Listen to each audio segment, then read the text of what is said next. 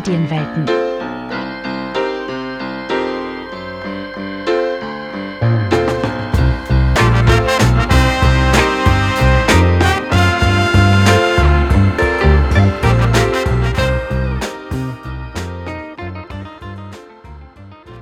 Kindermedien wie Bücher, Spielfiguren, Comics und Brettspiele haben für viele von uns einen besonderen Stellenwert in der Kindheit gehabt, wenn sie es nicht sogar noch heute haben. Die Sammlung Kindermedienwelten hat diese Objekte zusammengetragen und verfügt nun über Stücke, die bis zurück ins erste Drittel des 19. Jahrhunderts gehen. Damit wird in Form von Kindermedien Geschichte von fast 100 Jahren festgehalten. Aber was und vor allem wer steckt hinter den Objekten, die Teil unserer Kindheit waren?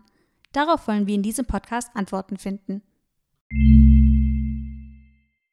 Bei Globi handelt es sich um einen blauen Vogel mit gelbem Schnabel. Dieser Vogel trägt rot-schwarz karierte Hosen und ein Beret. In der Sammlung gibt es dazu ca. 60 Objekte, darunter Bücher, Comics, Lernhefte und Spielfiguren.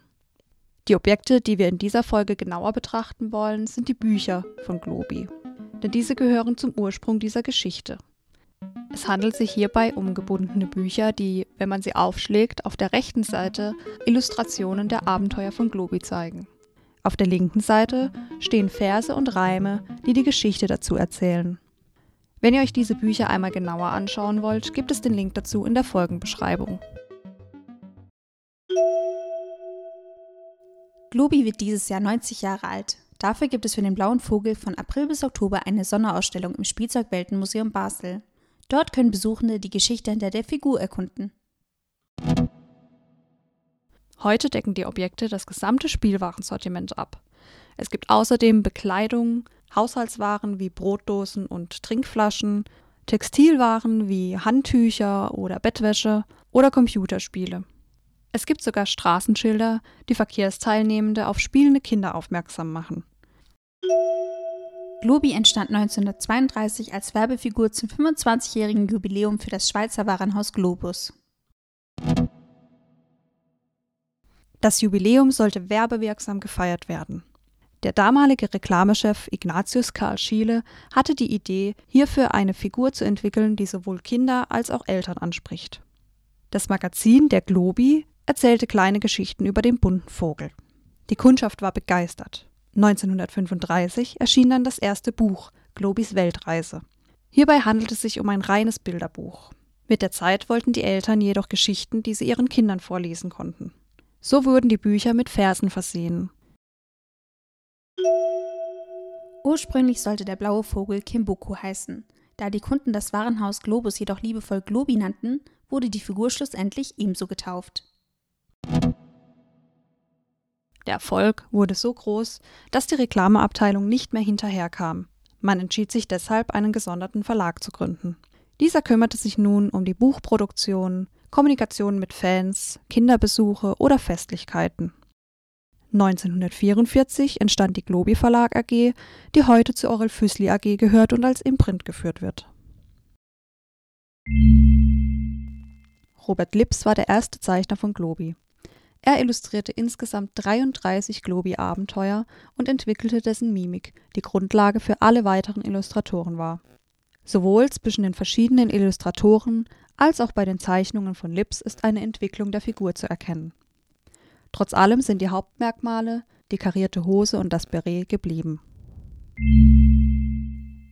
Das Erfolgsgeheimnis von Globi liegt wohl darin, dass die Bücher nicht nur Freizeitbeschäftigung für Kinder sind. Sie geben auf humorvolle und spannende Weise Einblicke in verschiedenste Bereiche.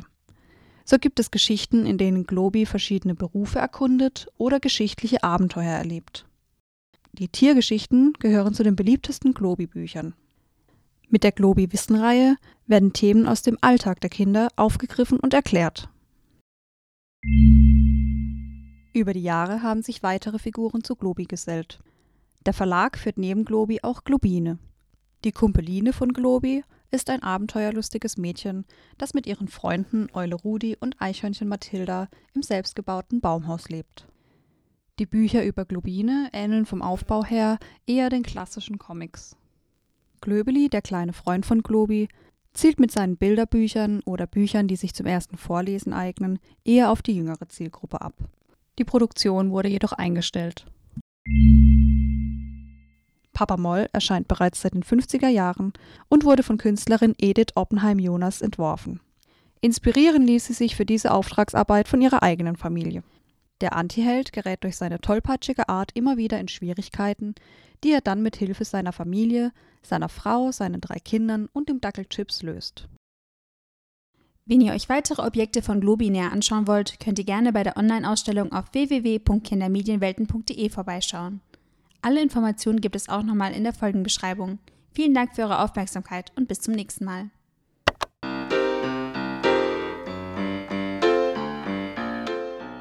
Wenn euch diese Folge gefallen hat, hört euch auch gerne mal die anderen Podcasts der Kindermedienwelten an. Diverse Kindermedien und Rat doch mal, historische Spielzeuge aus der Vergangenheit.